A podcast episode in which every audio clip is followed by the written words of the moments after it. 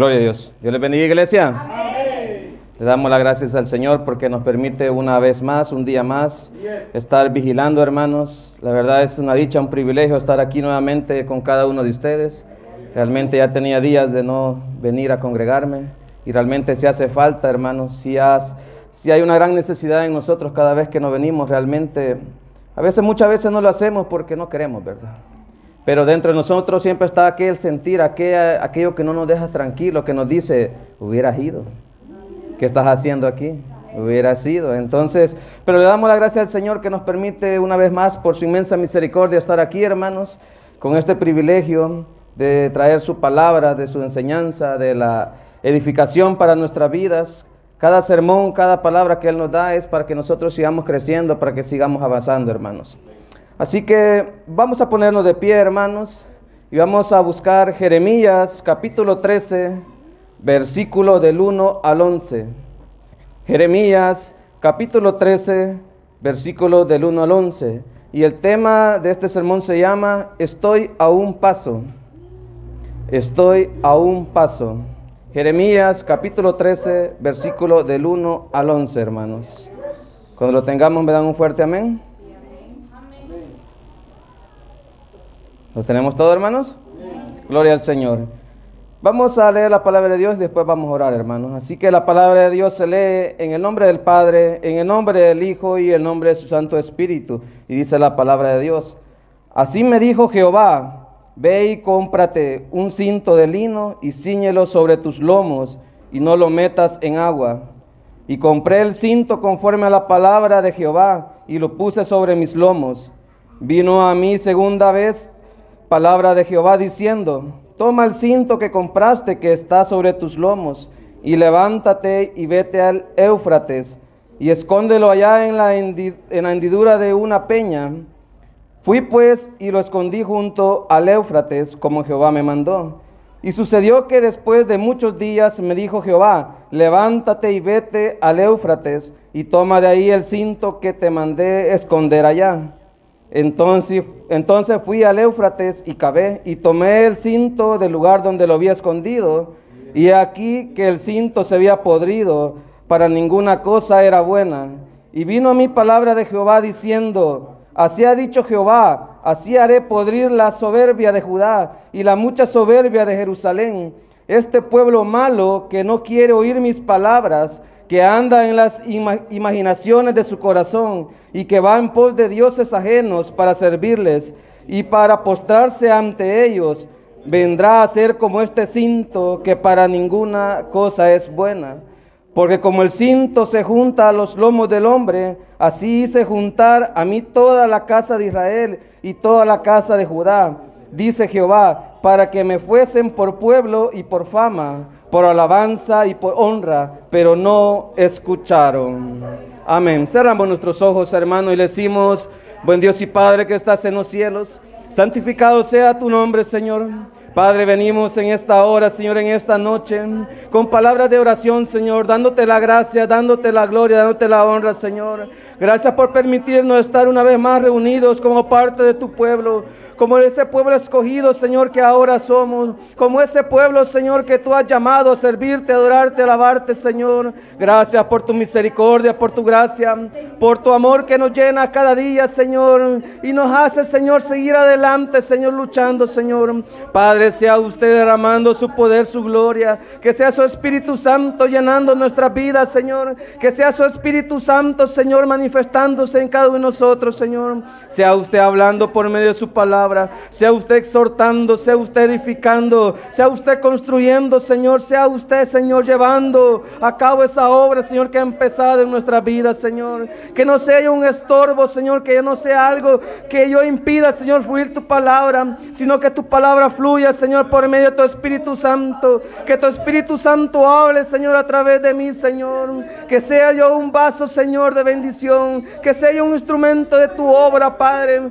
Que sea usted hablando vida y a la vida de mis hermanos y a cada uno de aquellos amigos, Señor, aquellas personas que puedan escuchar este mensaje. Sea usted tocando corazones, Señor. Sea usted, Señor, tocando nuestra alma, nuestro ser, Señor, para entregarnos a ti, Señor. Gracias, Padre, porque sabemos que tú estás con nosotros. Sabemos que tú estás aquí, Señor, ayudándonos, Señor, a seguir adelante. Si no fuera por tu presencia en nuestras vidas, Señor, no estuviéramos aquí, Señor. Pero grande eres y maravilloso, Señor. Y sigues sobrando en nuestras vidas. Y tenemos fe que tú nos llevarás hasta el día de Jesucristo, Señor. Gracias, Padre. Gracias, Hijo. Gracias, Espíritu Santo, por estar con cada uno de nosotros, Señor. En el nombre de Jesucristo te lo hemos pedido. En el nombre que vive y reina por los siglos de los siglos. Amén y amén. ¿Podemos tomar asiento, hermanos? Y como le decía, vamos a estar meditando sobre el tema Estoy a un paso. Pero antes de entrar de lleno a la, al sermón, hermanos, quisiera hacerle una pregunta. Quisiera preguntarles, ¿a quién le gusta lavar la ropa? ¿A quién de los que estamos aquí nos gusta lavar la ropa? Pero cuando le digo de lavar la ropa, no con una lavadora ahora, sino que lavar la ropa como, como lo hacíamos a la antigüedad, digamos, en un lavadero restregando. ¿A quién le gusta lavar así, hermanos? Creo que nadie, ¿verdad? Creo que a nadie nos gusta lavar así, es bastante tedioso estar ahí restregando, restregar y restregar. El aseo personal, hermanos, es importante para nuestra, para, es importante para nuestra salud, para el aspecto físico. Realmente el aseo personal es fundamental en la vida de cada uno de nosotros, hermanos. El aseo personal nos identifica muchas veces nuestra personalidad, cómo nos vestimos, cómo nos vemos, cómo olemos. Pero no eso es lo esencial tampoco, hermano. Eso, el aspecto físico no define del todo a una persona, sino que también su forma de ser, su forma de actuar, su forma de expresarse habla bastante de una persona, hermano. Y habla bastante también sobre los hijos de Dios, hermanos. Hermanos, en el transcurso del día acumulamos, acumulamos mucha suciedad, aunque no lo notemos. Acumulamos suciedad, hermanos, por el ambiente en el que estamos rodeados. Hay muchos aspectos que ayudan a esto.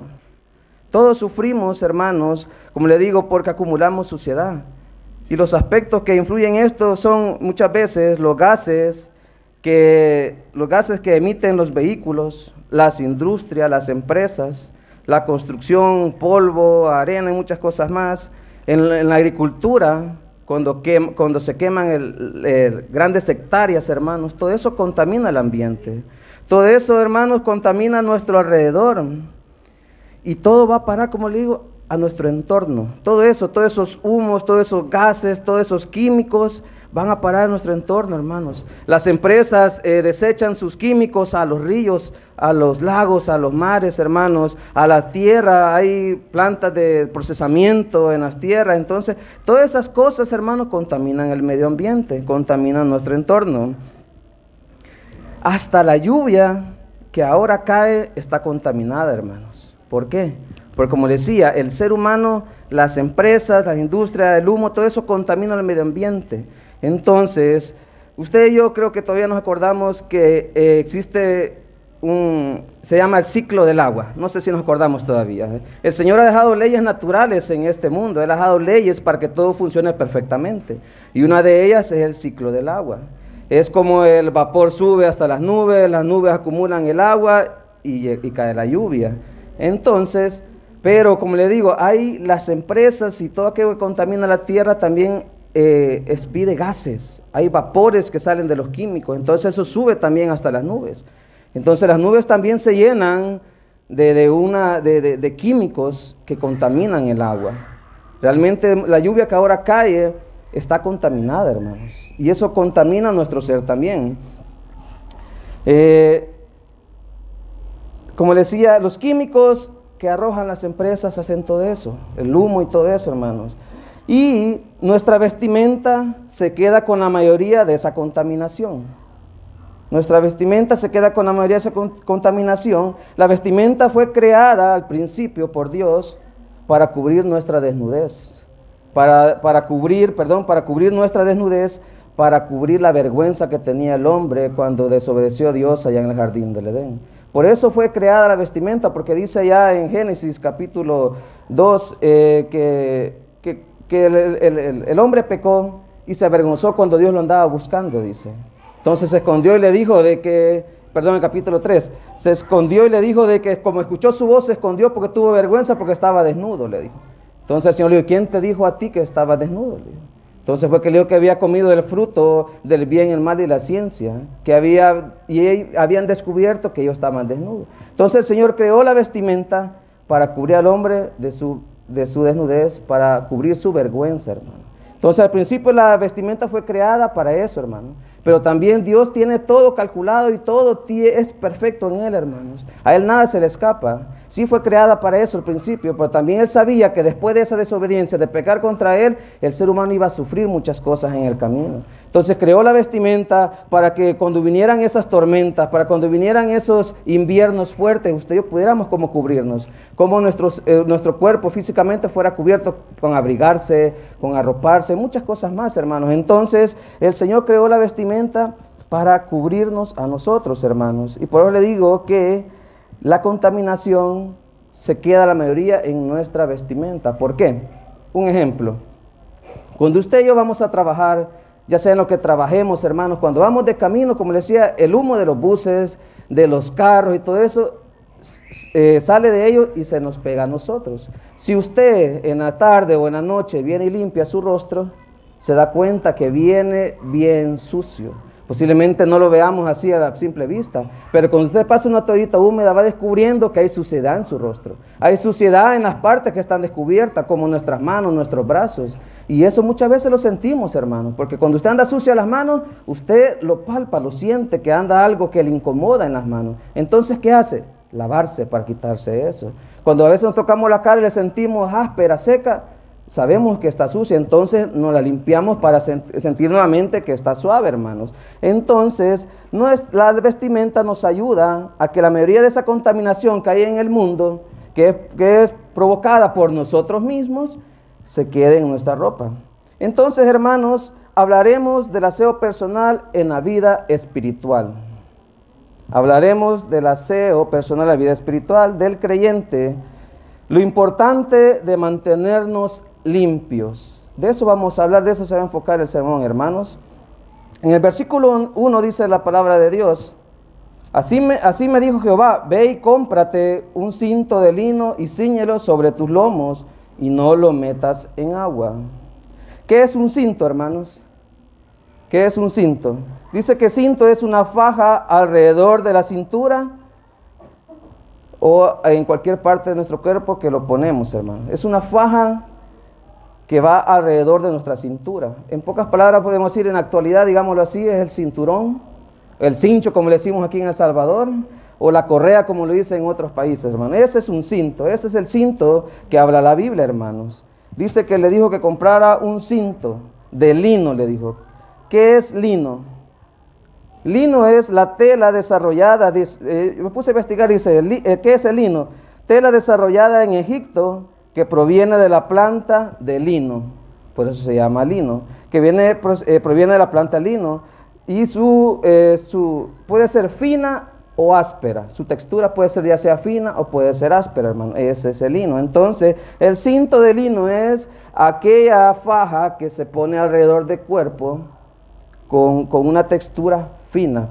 Normalmente cuando la, la palabra habla de lino fino, habla de una, tela excelente, por, excelencia, una tela bonita, una tela que uno se asombra al tocarla y, verla, ¿verdad?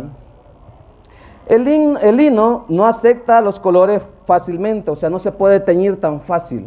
Es difícil teñir el lino, dice. La mayoría, la mayoría de veces queda en su color natural, que es el blanco. Por eso la Biblia nos habla de que usted y yo estamos vestidos de lino blanco, porque es difícil, dice que es casi imposible teñir una, tela de lino. Entonces, prácticamente, digamos, es imposible casi contaminarla con otra cosa. La, como la mayoría de veces eh, se queda en su color natural, que es el blanco. Jeremías, hermano, era un sacerdote era un sacerdote, como lo dice ya en primera de, Jeremías capítulo 1, versículo 1, hermano. Él, descendía de una familia de, sacerdotes, dice. Entonces él era sacerdote, pero el Señor lo escogió como profeta para, las naciones, hermanos. Eh, eh, él usaba el lino, el lino fino blanco, que significa pureza, santidad, excelencia, honor, que son los atributos de nuestro Señor, de nuestro Dios. Por eso es la comparación del lino fino con los atributos del Señor. Entonces el, profeta Jeremías compró el lino, compró el cinto de lino fino y el Señor le dijo que lo ciñera en sus lomos. Dice, así me dijo Jehová, ve y cómprate un cinto de lino y ciñelo sobre tus lomos y no lo metas en agua. ¿Qué es ceñir? ceñir, perdón, es apretarse, ajustar, rodear la cintura o otra parte del cuerpo. Que también quiere significar eh, bíblicamente es estar listo, preparado para actuar, para caminar, para servir al Señor. Eso significa ceñir los lomos. Eso significa ceñir ese cinto de lino en nuestro cuerpo. Es estar preparados para actuar, para caminar, para servir al Señor. Estaba leyendo unos comentarios, hermanos, sobre este pasaje.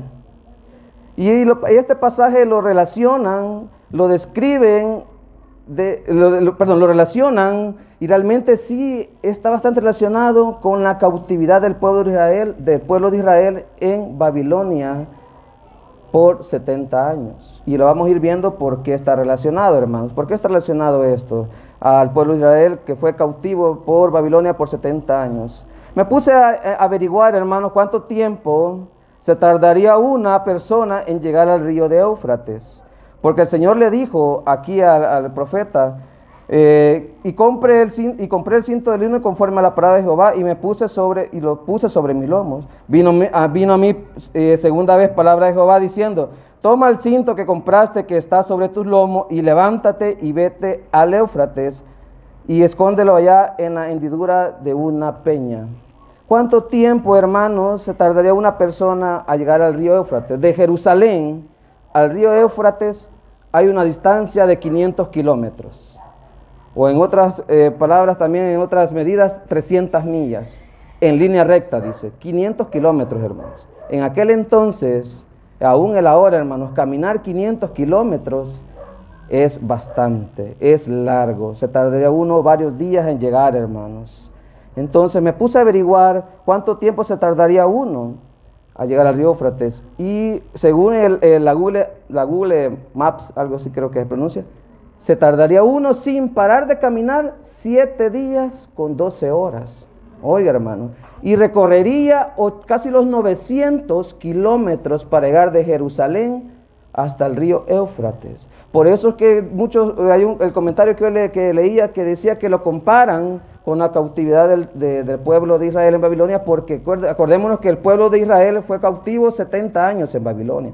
Entonces decía que posiblemente, no lo dice la Biblia, pero el profeta Jeremías caminó en los dos viajes que hizo, porque él hizo dos viajes y lo vamos a ver. Él hizo dos viajes y en esos dos viajes posiblemente caminó 70 días, que le dan la relación a los años que estuvo el pueblo de Israel cautivo en Babilonia, hermanos.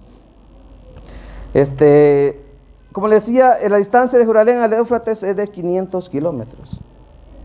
Usted póngase a pensar, caminar 500 kilómetros en el desierto, en, el, pongámonos en el Antiguo Testamento, era bien difícil caminar 500 kilómetros, hermanos, porque no iban a caminar en oscuro en el desierto, hermanos, es muy peligroso.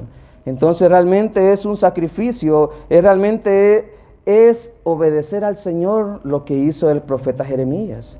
Realmente obedecer al Señor, hermanos, muchas veces nos va a costar muchas cosas. Nos va a costar físicamente exponernos a muchas cosas, pero es lo mejor. Porque obedecer al Señor es lo mejor que podemos hacer, porque hay recompensa en cada uno de esos hermanos. Entonces, ¿por qué el Señor le dijo a Jeremías que no lavara el cinto?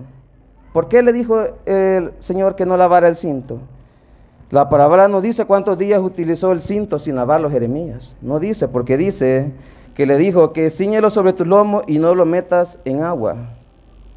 Podemos interpretar que es una referencia que Dios nos da eh, de, nuestras nuevas vestiduras, hermanos. Como le decía, el, cinto de lino es una referencia a la nueva vestidura que el Señor nos da cuando usted y yo nos entregamos a Él. Cuando usted y yo lo aceptamos por primera vez, cuando usted y yo lo aceptamos como nuestro Señor y Salvador. Entonces, Él nos da una nueva vestidura, blanca como la nieve, dice. Él que limpia todos nuestros pecados y los echa al mar y borra todo nuestro pasado. Pero en el camino, hermanos, nos podemos ensuciar. En el camino nos pueden salpicar muchas cosas. En el camino podemos derramar muchas cosas sobre nuestra vestimenta, hermanos.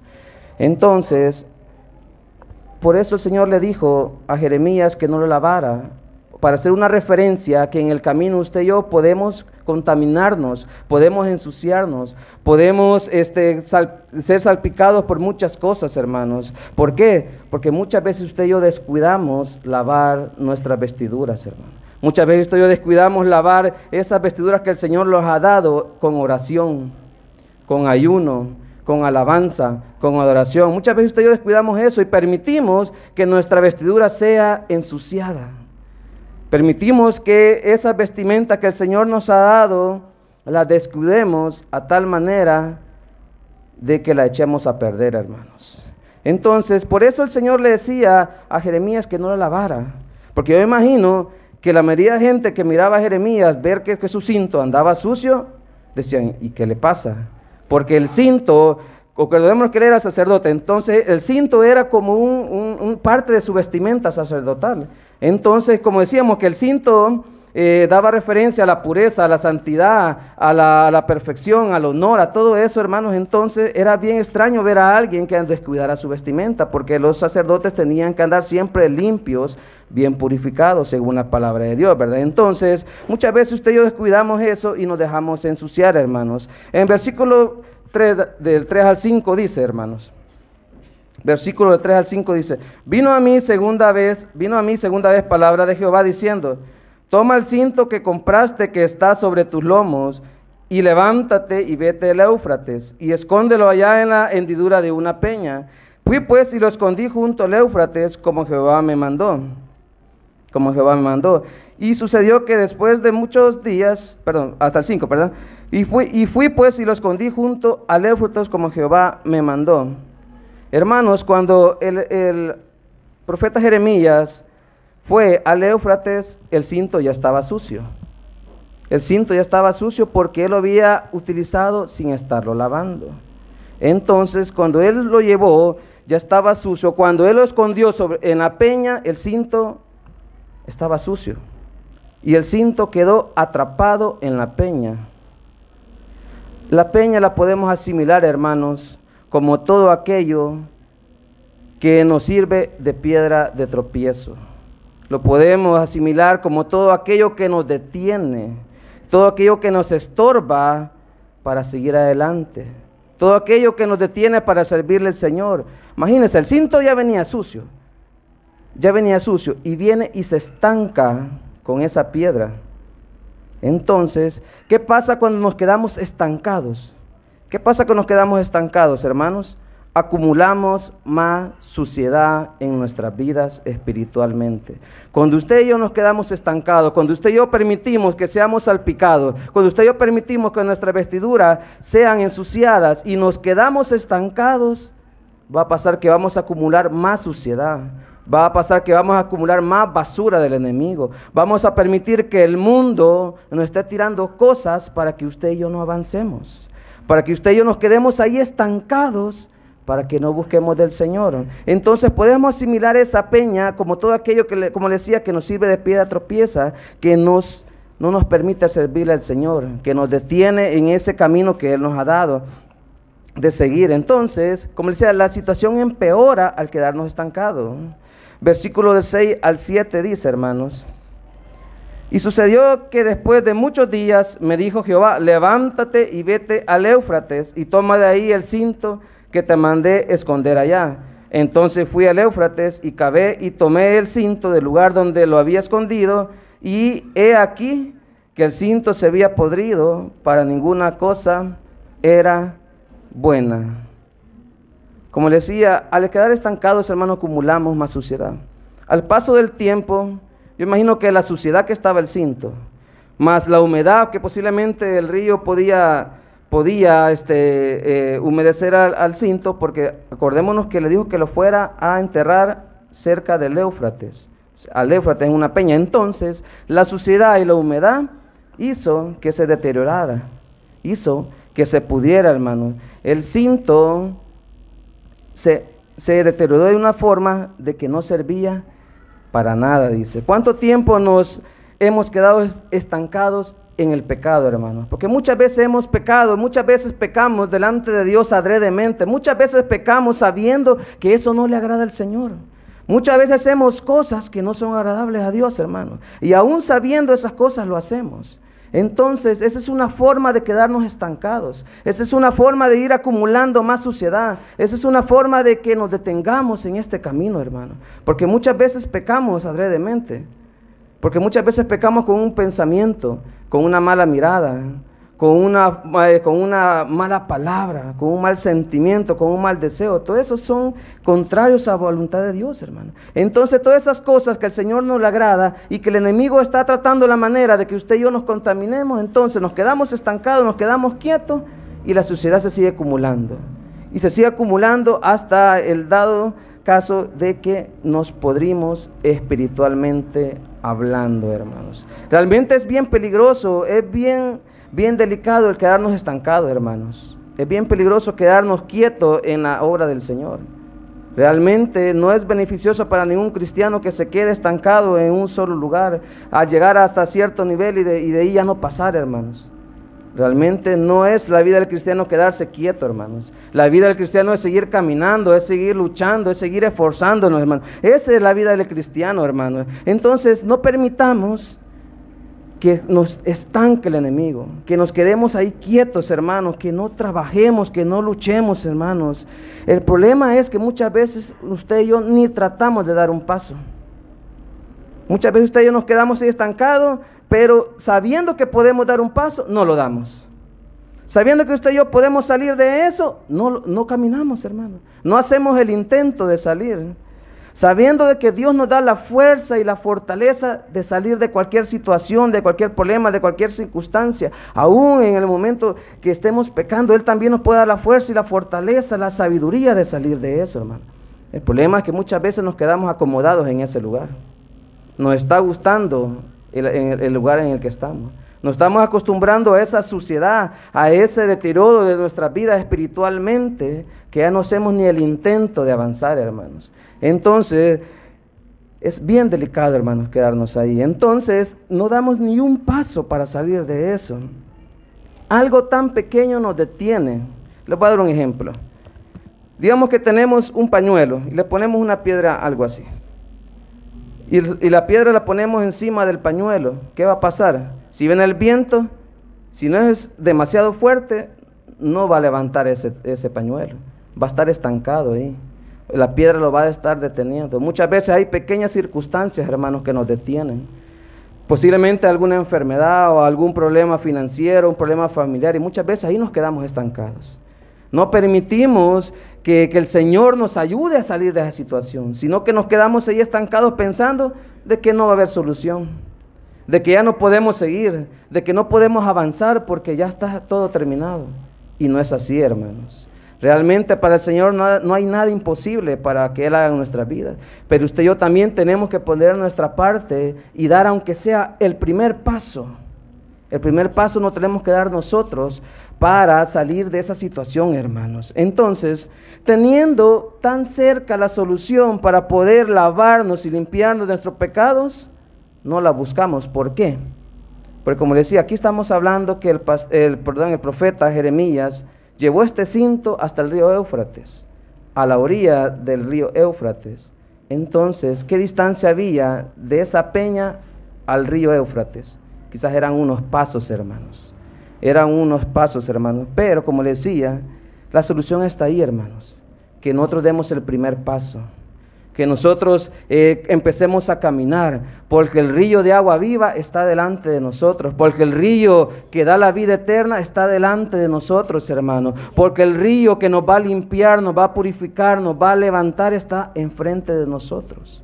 Estando tan cerca de esos ríos de agua viva, no buscamos la manera de acercarnos a ese río para que nuevamente nuestra sed sea quitada, seamos limpios nuevamente de nuestras vestiduras, que sea nuevamente purificado nuestro ser, hermanos. Muchas veces nos quedamos ahí estancados y tenemos al Señor a un paso de que Él obra en nosotros y nos quedamos ahí estancados, hermanos, no buscando la solución para que Él nos lave y nos limpie, sino que estamos ahí detenidos, acomodándonos a ese pecado, acomodándonos a esa situación, acomodándonos a que nos llenemos más de suciedad, de que nuestra vida sea, vida sea estropeada por no dar un paso, hermanos. Realmente es algo, algo difícil, algo este, difícil de entender en el sentido espiritual. Porque muchas veces no nos damos ni cuenta de que estamos actuando mal, hermano. Muchas veces no nos damos cuenta de que el enemigo nos está tirando basura y basura y basura y no nos damos cuenta. ¿Por qué?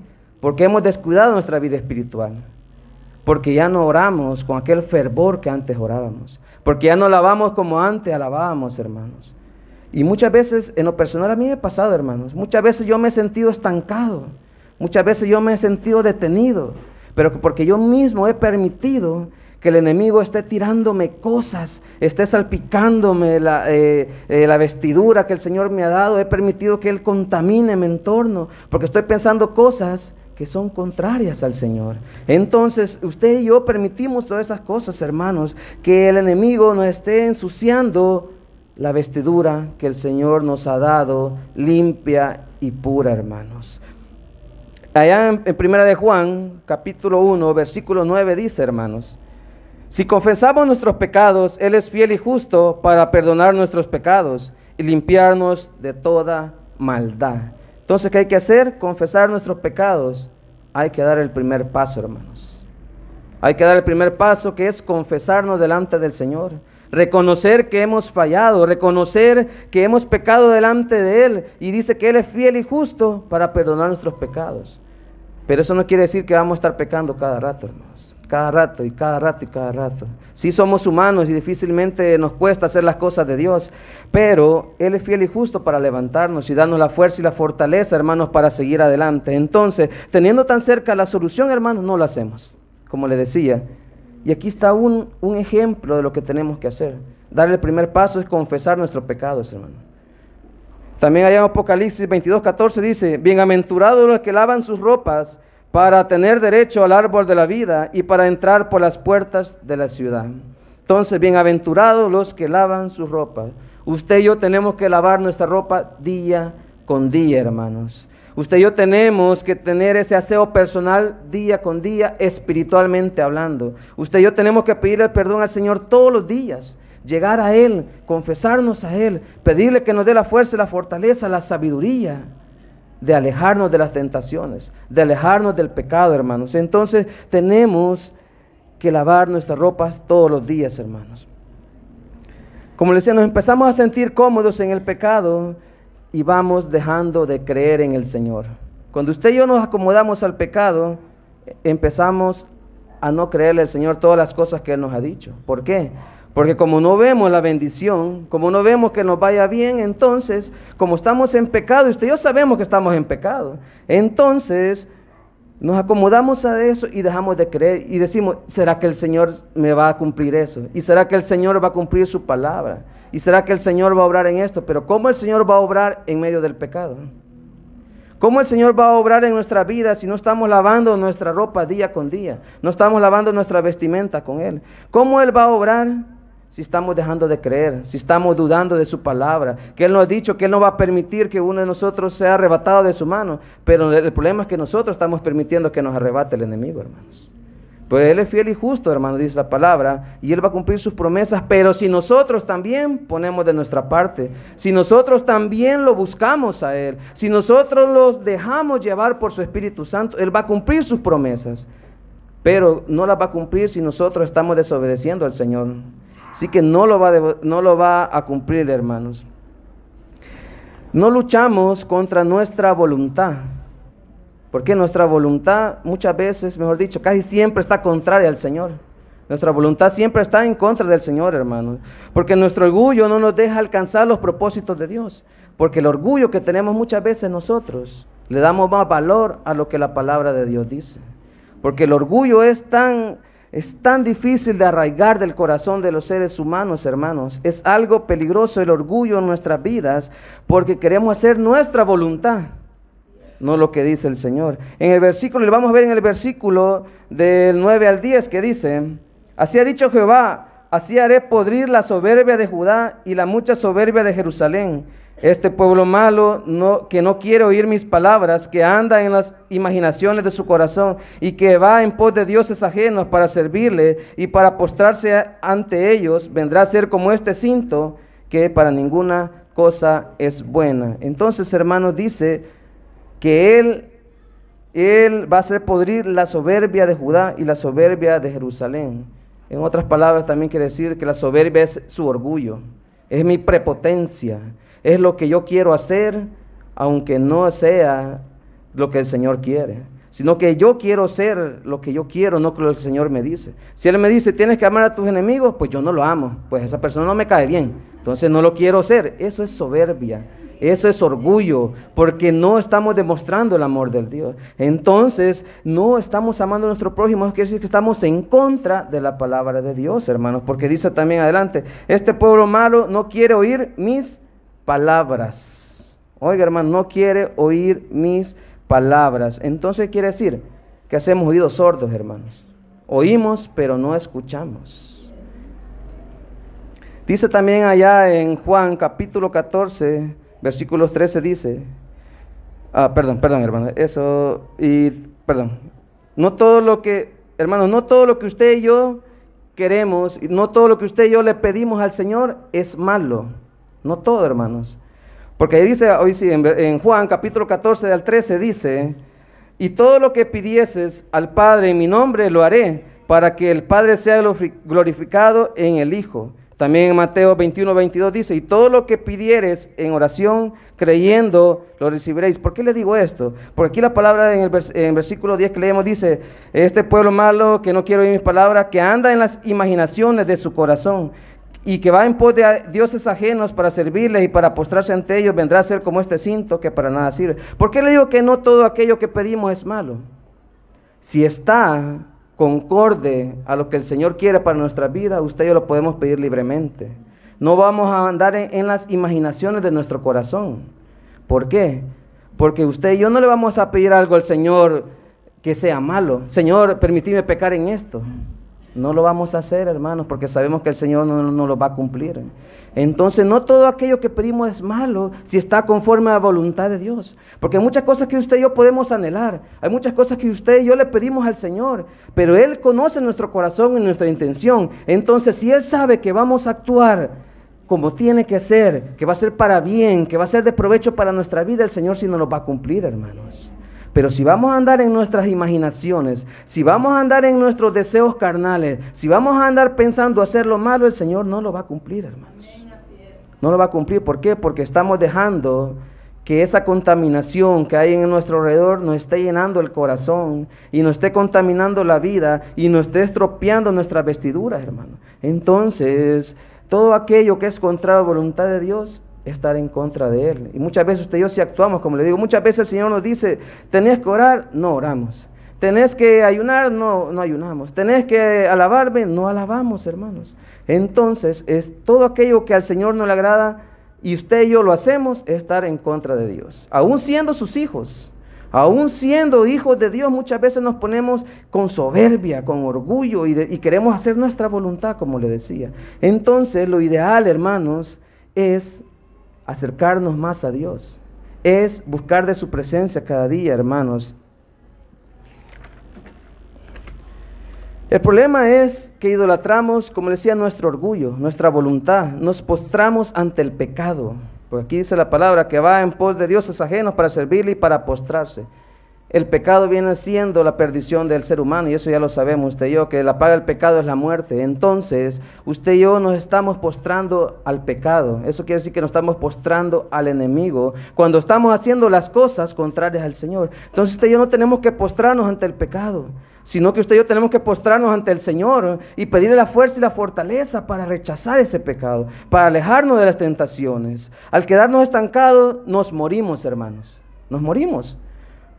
Porque físicamente cuando usted y yo nos morimos, nos descomponemos. ¿Qué quiere decir eso? Nos podrimos. Nos podrimos, hermano. Físicamente este cuerpo se pudre. Entonces, como de qué decir aquí, decía el versículo 10, dice, y para postrarse ante Dios vendrá a ser como este cinto que para ninguna cosa es buena. ¿Y qué le había pasado al cinto? Se había podrido para acumular tanta suciedad, por quedarse estancado. Entonces, usted y yo morimos espiritualmente, nos descomponemos, entonces quiere decir que nos podrimos. Así que no servimos para nada, hermano. Hermanos, el Señor se adorna con nuestra entrega, con nuestra lucha, con nuestra pureza, con nuestra santificación, con nuestro amor, con nuestra fe, con nuestra alabanza y con nuestra adoración, dice el versículo 11. Porque como el cinto se junta a los lomos del hombre, así hice juntar a, a, mí toda la casa de Israel y toda la casa de Judá, dice Jehová, para que me fuesen por pueblo y por fama, por alabanza y por honra. El Señor nos ha unido a su cuerpo. Él nos ha unido a ser parte de su iglesia, porque dice la palabra que usted y yo somos parte del cuerpo de Cristo. Entonces el Señor se adorna cuando usted y yo lo amamos de verdad. Él se adorna con nuestra santificación. Él se adorna con nuestra entrega. Él se adorna con la pureza de nuestras vidas. Con la lucha que hacemos día con día, hermano. Con la fe que ponemos en Él. Él se adorna para que Él sea glorificado, hermanos. Para que la gente vea lo que Él hace en cada uno de nosotros, hermanos. Él se adorna con cada uno de nosotros. Pero tenemos que esforzarnos, tenemos que luchar, hermanos. Tenemos que echar afuera todo aquello que nos estorba y limpiarnos, dar ese paso, como les está tan cerca la solución de nuestras vidas, que es eh, lo importante dar el primer paso para llegar a Él, para llegar a esa solución que solamente está en Cristo Jesús, hermano. Como les digo, muchas veces me he sentido así estancado, pero grande es el Señor que siempre me ayuda a seguir adelante, hermanos. Muchas veces yo no quiero seguir y he decidido, no, ¿para qué voy a seguir? Voy a tirar la toalla. Pero dentro de mí hay algo que me dice, ¿y es lo mejor para ti? ¿Realmente es lo que tú quieres? ¿Realmente tú quieres quedarte aquí? ¿Quieres que tu, que tu vida sea desperdiciada? Muchas veces me he sentido con ese deseo, hermano, de tirar la toalla. Pero gracias al Señor que a pesar de todo Él me sigue levantando. Él me sigue ayudando, hermanos. Un paso determina lo que pasará en nuestras vidas, hermanos. Estoy a un paso muchas veces de alcanzar los propósitos de Dios. Usted y yo a veces estamos a un paso de alcanzar los propósitos de Dios, hermano. Un paso, como le decía, determina nuestras vidas, hermanos. Eh, un paso nos ayuda a seguir avanzando o un paso nos ayuda a quedarnos estancados. ¿Por qué le digo esto? Porque si yo estoy aquí parado y doy un paso para seguir avanzando, voy a empezar a caminar. Pero si ese paso no lo doy, me quedo estancado y ya no sigo. Entonces estamos a un paso, hermanos, de que sigamos adelante, hermanos, a que sigamos buscando al Señor. ¿Para qué? Para levantarnos nuevamente, porque estamos a un paso de levantarnos muchas veces, hermanos. Estamos a un paso de purificarnos, estamos a un paso de santificarnos, estamos a un paso para servirle a Dios, pero no lo queremos dar muchas veces, hermanos. Entonces, simplemente lo que nos, nos queda es dar ese primer paso. Dar ese primer paso y elegir darlos elegir dar ese paso porque es lo mejor para nosotros, hermanos. El río de agua viva está ahí, a unos pasos, para lavarnos y limpiarnos y purificarnos y santificarnos. Solo debemos dar ese paso para que el Señor obre en nuestras vidas, hermanos. Así que solo quiero que me acompañen a leer el último versículo, segunda de Corintios, capítulo 7, versículo 1.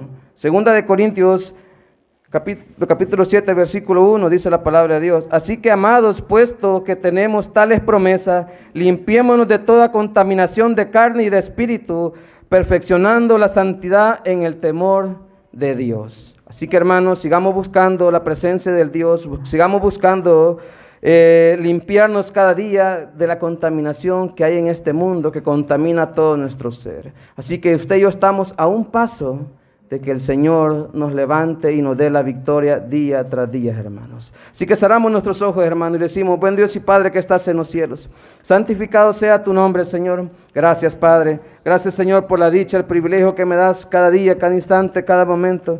Gracias, Señor, porque Tú nos ayudas, Señor, tú nos levantas, tú nos purificas, Señor, tú nos das esa fuerza y la fortaleza, Señor, para seguir adelante. Gracias, Señor. Te damos la gloria y la honra por los siglos de los siglos. Amén y amén.